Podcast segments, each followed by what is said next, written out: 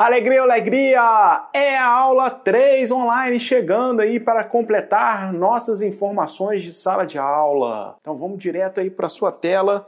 Vemos o que nós temos para hoje. Nós vamos refrisar, repassar ainda o conceito de posse, por ele ser muito importante. Vamos ver a diferença de posse-propriedade, vamos insistir nisso e ver os efeitos da posse. Posse é o contato físico com a coisa. Antes, a posse era vista como uma derivação da propriedade. Só poderia ter tutela jurídica aquele que tinha propriedade.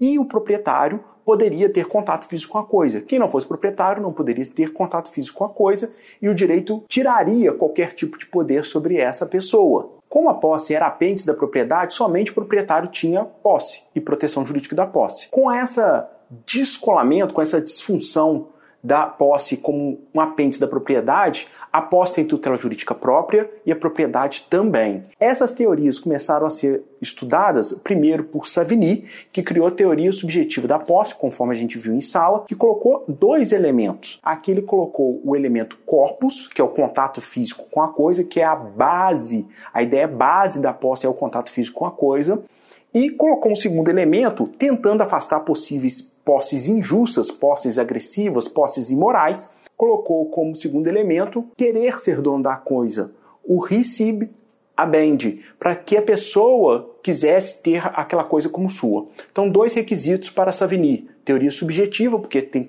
uma, uma carga subjetiva muito grande sobre, sobre a posse. Dois elementos, corpus, que é um elemento objetivo, mas tem um elemento ânimo subjetivo aí que faz a diferença para Savigny. Baseado então na teoria objetiva de Ehring, nós podemos falar o seguinte: então, a teoria objetiva faz com que o possuidor tenha simplesmente contato físico. Mas a gente tem alguns problemas, porque como que eu faço quando um terceiro tem contato físico com o meu nome? Ou pior, quando eu tenho uma ficção jurídica, como uma pessoa jurídica. A pessoa jurídica não existe de fato no mundo real. Quem que vai tomar, na verdade, posse? Qualquer representante da empresa, qualquer preposto da empresa ou representante legal da empresa. Tanto que o 1205 do Código Civil, que está aí na sua tela, fala o seguinte: a posse pode ser adquirida pela própria pessoa, quando ela diretamente faz assim. Por ser o representante, eu posso mandar um mandatário, eu posso contratar alguém para que tome posse em meu nome, ou por terceiro sem mandato, mesmo sem mandato, dependendo de ratificação. Ou seja, mesmo a pessoa não tendo procuração, mas chegar no local e falar que está agindo meu nome porque eu pedi que a pessoa fizesse, desde que depois eu ratifique, falo realmente eu pedi que ela fizesse isso, também poderá ter a posse. Dentro de sala de aula, eu falei que a teoria moderna da posse que é adotada pelo STJ, não é só o contato físico, mas sim o poder físico sobre a coisa. Ficou faltando dentro de sala de aula a gente demonstrar isso através de, do RESP. Tá aí o RESP que detalha para você, que fala justamente que contato físico sobre a coisa, desculpa, mas sim sobre o poder físico sobre a coisa. Isso nós exploramos bastante dentro de sala de aula. Não existe hierarquia entre posse e propriedade, porque as duas têm relação jurídica própria e dizem proteções jurídicas próprias. As coisas não se misturam. Vamos seguir. Tem uma relação jurídica que protege a posse mas essa relação jurídica que protege a posse tem situações imorais e situações legais que eu não quero dar proteção jurídica, mesmo a pessoa tendo contato físico com a coisa. Nós vimos em sala de aula que é o fenômeno da detenção, mas eu não falei para você como funciona a detenção. A detenção vai acontecer nesses três casos que está na sua tela. A legislação traz sobre o fâmulo da posse, que é o gestor da posse de terceiro, tem os atos de tolerância e temos a posse clandestina ou violenta antes do convalescimento. Vamos aí então para o primeiro, o fâmulo da posse. O fâmulo da posse vai acontecer quando alguém, numa relação de subordinação, recebendo ordens suas, geralmente uma relação de trabalho, que é uma relação de subordinação mais forte, nessa relação de trabalho, ou relação de emprego, vai haver subordinação e você vai dar ordens para alguém que vai cumprir a posse para você essa pessoa não está agindo em nome próprio, essa pessoa que recebe ordens, ela está agindo em seu nome. Logo, essa pessoa não exerce posse. O que ela exerce é detenção. Ela não atinge nome próprio, ela atinge nome de terceiro, e a detenção. É o caso clássico do caseiro, do porteiro, da pessoa que trabalha na empresa. A propriedade que ele utiliza, que ele cuida, não, apesar de ele ter contato físico com a coisa, não é dele, é de outro. E o direito não quer dar poder para essa pessoa. O direito quer que essa pessoa responda, subordina-se a outra pessoa. É o que diz aí o artigo que está na sua tela lá considera detentor aquele que, achando-se em uma relação de dependência para com o outro, conserva a posse em nome deste e não em nome próprio, cumprindo as ordens e instruções suas. Então, tudo que for de bom e de ruim na, na posse exercida por esse detentor vai ser atribuído ao real possuidor. E esse detentor não tem em seu favor, em seu nome próprio, proteção jurídica alguma. Então não tem problema aquele medo que as pessoas têm do caseiro, do caseiro fazer uso campeão da casa lá que ele mora lá na fazenda. Não tem problema, não vai ter uso campeão. Ah, Leandro, mas por que então as pessoas vão lá e correm e falam que tem que fazer um contrato de locação? Por questões trabalhistas, para não dar verba in natura. É outra história. Mas sobre o ponto de vista do direito civil e principalmente na questão de uso capir, ele não pode uso capir porque ele não é possuidor. E um dos requisitos base para uso capir é ser possuidor. Ele é meramente detentor. Mas pode acontecer uma situação aqui diferente, que é desse parágrafo único. Vamos ver em detalhe aí na sua tela. O parágrafo 1 do 1198, ele fala o seguinte: aquele que começou a comportar-se do modo como preserva esse artigo, o caseiro, em relação ao bem e a outra pessoa, presume-se detentor. Ok. Até que se prove o contrário.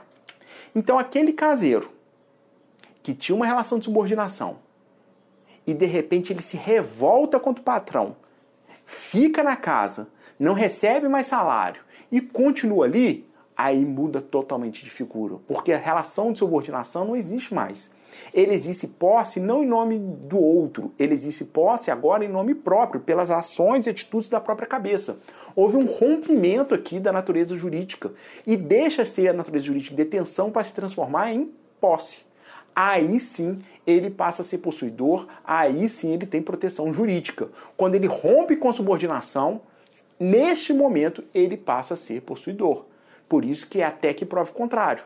Aqui se provou o contrário, mostrando que ele atua em nome próprio e não mais em nome do proprietário ou do real possuidor. O segundo fenômeno aí é o da detenção através da posse precária, né? A detenção através da posse precária é aquele é aquela situação em que vai ocorrer uma modificação da posse através de uma situação de atos de tolerância. O 1208 fala o seguinte: não induz a posse os atos de mera permissão ou tolerância, assim como não autorizam a sua aquisição os atos violentos clandestinos, senão depois de cessada a violência ou clandestinidade. Vamos ficar com a parte primeira aí, que fala dos atos de permissão e tolerância. O que são atos de permissão e tolerância? É o primo folgado.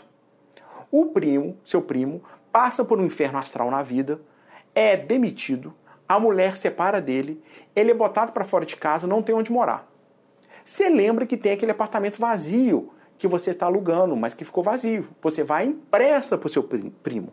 Então você permite, né, numa situação de comodato, que o primo more lá. Tudo bem. O primo mora lá, se restabelece financeiramente, até casa de novo. E aí você pede o imóvel de volta pro primo. E o primo fala, negativo. Agora eu já fiz algumas melhorias aqui, eu arrumei uma coisinha ali, aqui, acolá, e eu quero, na verdade, ficar com o imóvel. Eu sou possuidor, quero uso capir. Você fala, nananina, não. Você tem detenção, você não é possuidor, você não pode fazer a, o pedido, a requisição de uso capião. E realmente não pode, porque neste caso ele é meramente detentor. Quando você mora na casa dos seus pais e os seus pais permitem que mora com ele, você não pode usucapir o quarto. Você não pode usucapir a casa, porque você está utilizando uma coisa de uma permissão que seus pais te deram para morar na casa deles. Ou seja, o direito protege essa situação do folgado, da pessoa que explora a situação. Ah, Leandro, mas eu sei um caso de um, de um tio, de um primo que ficou na casa, foi ficando e depois ele usucapiu. A questão aqui é de prova.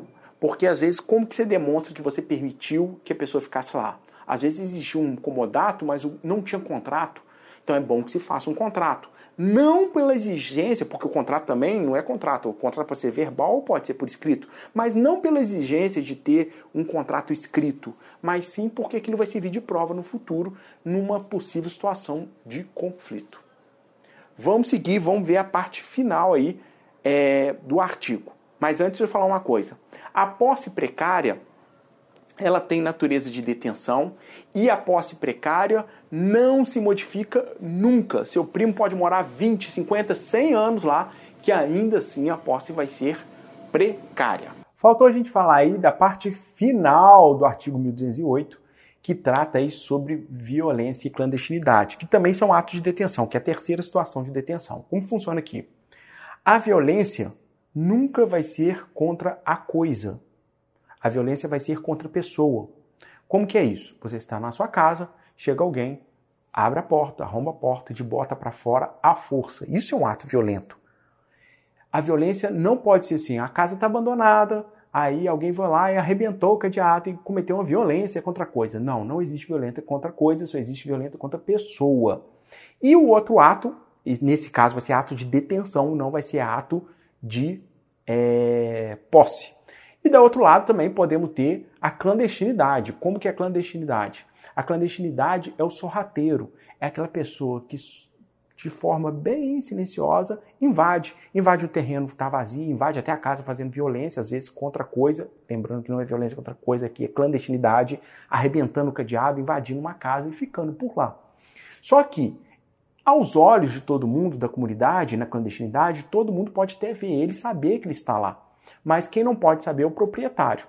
E aí o artigo fala que é detenção, ao finalzinho do artigo aí, vai existir detenção quando existe ato violento ou clandestino, mas essa violência e clandestinidade só vai ser detenção até que cesse a violência e clandestinidade. Como assim?